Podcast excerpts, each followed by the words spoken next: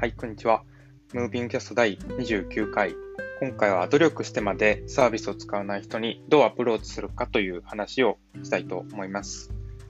今は、えー、個人的、まあ、僕たちの会社でタスクシュートクラウドという、えー、時間管理ツールを開発運用してるんですけど、まあ、そのサービスをこう改善していく、広げていくときに、えー、今考えていることとして、えまあ、努力してまでサービスを使わない層がいるなっていうことを思っています。で、その時の、まあ、どうやってアプローチしていくか、そういう層にどうアプローチしていくかっていうのを、え、お話しできればと思いますので、何かしら自分のサービスを改善する時の、え、参考になれば幸いです。今回の内容はですね、まあ、努力してまで学習コストを支払う気がない層がいるというのが、まずこう事実としてあります。これ普及理論っていう理論があるんですけど、これ多分中身聞いたら、あ、聞いたことあるってなった、なる人多いと思うんですけど、えー、普及理論っていうのは、新しい商品とか概念が普及する様子を説明した理論です。その、えー、中身が5つに分かれていて、えー、ここからは、え聞いたことあるかなと思うんですけど、イノベーター、アーリーマジョリティ、嘘。イノベーター、アーリーアダプター、アーリーマジョリティ、レイトマジョリティ、ラガードという、え5つの層があります。この、え5つの層の流れに沿って新しい商品概念が普及していくよということを説明した理論が普及理論です。ちょっと簡単にこう一つずつ紹介していくと、イノベーターが全体の3%ですね。自分たちから企業に近づいてきてくれる、えー、そういう人たちです。まあ、新しいものという刺激を求めてやってくるので、まあ、向こうから近づいて、どんどん積極的に商品やサービスをこう試してくれるそうです。イノベーターの次は、えー、タイミングとしてイノベーターの次がアーリーアダプター。これ13%ですね、全体の。明確にこうアーリーアダプターの人は困りごと、自分が解決したい課題があって、積極的にその解決を求めるような人です。なんで、まあ、こう我々の提供しているサービスの他に、いろんなサービスのトライアンドエラーを繰り返して、いいものがあったら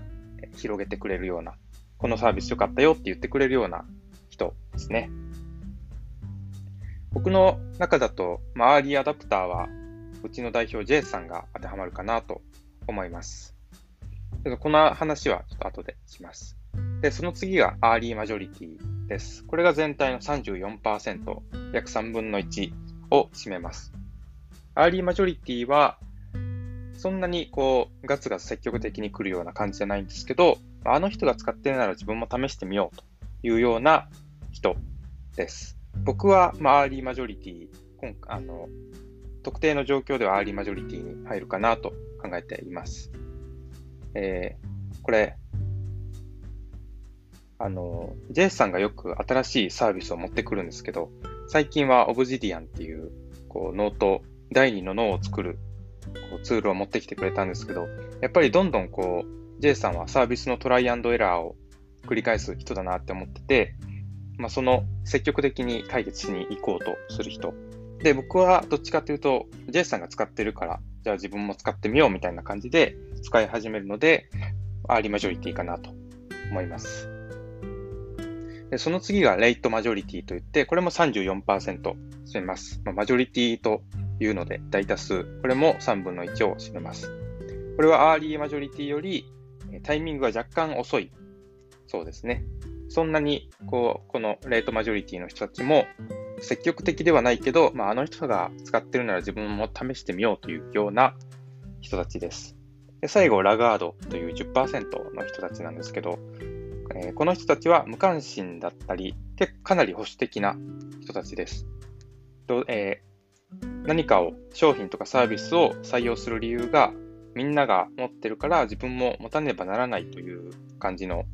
かなり消極的な理由で採用する。もしくはもう一生採用しないみたいな、そういう層がラガードと言います。でこの普及理論の中で学習コストを払う気がない層っていうのが、えアーリーマジョリティ以降ですね。イノベーターとアーリーアダプターはどんどん積極的に自分から学習コストを払ってサービスのトライアンドエラーを繰り返すんですけど、こうアーリーマジョリティ、レイトマジョリティ、ラガードはもう自分からそんなに積極的に行動するような感じじゃないというところです。で、ここの溝のことをキャズムと言います。簡単に超えるできない溝がここにはあってですね。逆を言うと、アーリーアダプターとアーリーマジョリティの間にキャズムがあるんですけど、このキャズム、大きな溝を越えることで、サービスが広がる、ブレイクしていくみたいな感じです。で、アーリーアダプターの人と、まあ、アーリーマジョリティの人の間に溝があると。でその差は何なのかというと、まあ、アーリーアダプターの人は、え、合理的な判断を下せる人たちです。例えばなんですけど、ブランドの有無にかかわらず、実質的に自分の困りごとを解決できるかどうかという視点で、こうサービスを見るみたいな人です。実質的に自分の困りごとが解決するなら、ブランドがどうであれ、まあ、積極的に、え、商品サービスを採用するという人たち。まあ、昨日の、機能的な面から、え、判断する人ような人たちですね。で、その、こう、対照的に、アーリーマジョリティの人は、割と合理的な判断が苦手な人と言われています。まあ、僕も、まあ、そうかなと思うんですけども。えー、例えば、機能面がすごい良くても、例えば、こう、そんなに積極的に学習するのめんどくさいなとか、本当にこれ効果あんのみたいな、ちょっと疑いかかってるような感じで、もうちょっとこう、機能面がいいだけじゃ使ってくれない。もっと、こう、周りがやってるからとか、あ、使いやすそうみたいな、という感情的な面とか社会的な側面にも、こう、複合的に、こう、提案していかないとなかなか使ってくれないそうっていうのが、まあ、アーリーアジョリ、アーリーマジョリティです。えー、ちょっとまとめると、アーリーアダプターの人が機能的な面からのみ判断できる人。アーリーマジョリティの人は機能面がたとえ良かったとしても、もうちょっとこう使いやすさとか、こうみんなが使ってるからみたいな感情的な側面とか、社会的な側面もしっかりアプローチしないと使ってくれないような、そうというところです。なんで、こういう人たちに使ってもらうためにはですね、やっぱ先行事例、まあ、あの人が使ってた、こういう効果が出たみたいな先行事例とか、あと手厚いサポート、手厚いオンボーディングとかですかね、そういうのが必要になってきます。まあ、使い勝手に関しても、こうより直感的に使えるようにしないと、えー、は、こう、つまずいた時に、やっぱ私は無理だみたいな感じですぐ離脱しちゃうんで、使い勝手もより直感的に、より自然に使えるようにまあ、しなければ、こう、アーリーマジョリティには刺さらないと。まあ、こういうマジョリティの層に刺さらないとやっぱブレイクしないんで、そういうこう機能面だけじゃなく、こう感情的な面、社会的な面もアプローチしなければいけないということは、まあ、よく言われるかなと思います。もうやっぱアーリーマジョリティ、まあ、僕のこう経験、経験もあるんですけど、こう自分が使いこなせないということがもう障害になるというか、サービスを、サービスの利用を止めてしまう原因になるみたいな、なんかそこまで努力しようとしないそうなんですよね。こう、新しいサービスを使おうとするときに。やっぱ、こう今までの、今まで結構うまくいってるし、そんなに困ってることも、こう、まあなんとか使えてるしみたいな感じで、そんなに新しいサービスを積極的に導入しようとしないですけど、僕の例で言うと、こうずっと日記を書くのに Scrapbox を使ってるんですよ。で、J さんは最近、こう、 Obsidian っていう、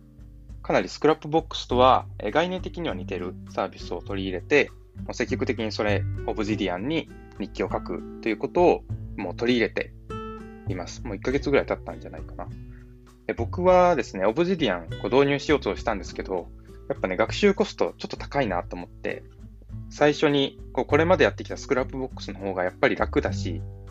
まあ、そりゃ、まあ2年間ぐらい、2年間ぐらい続けてきたんで、それは楽楽なんですけど、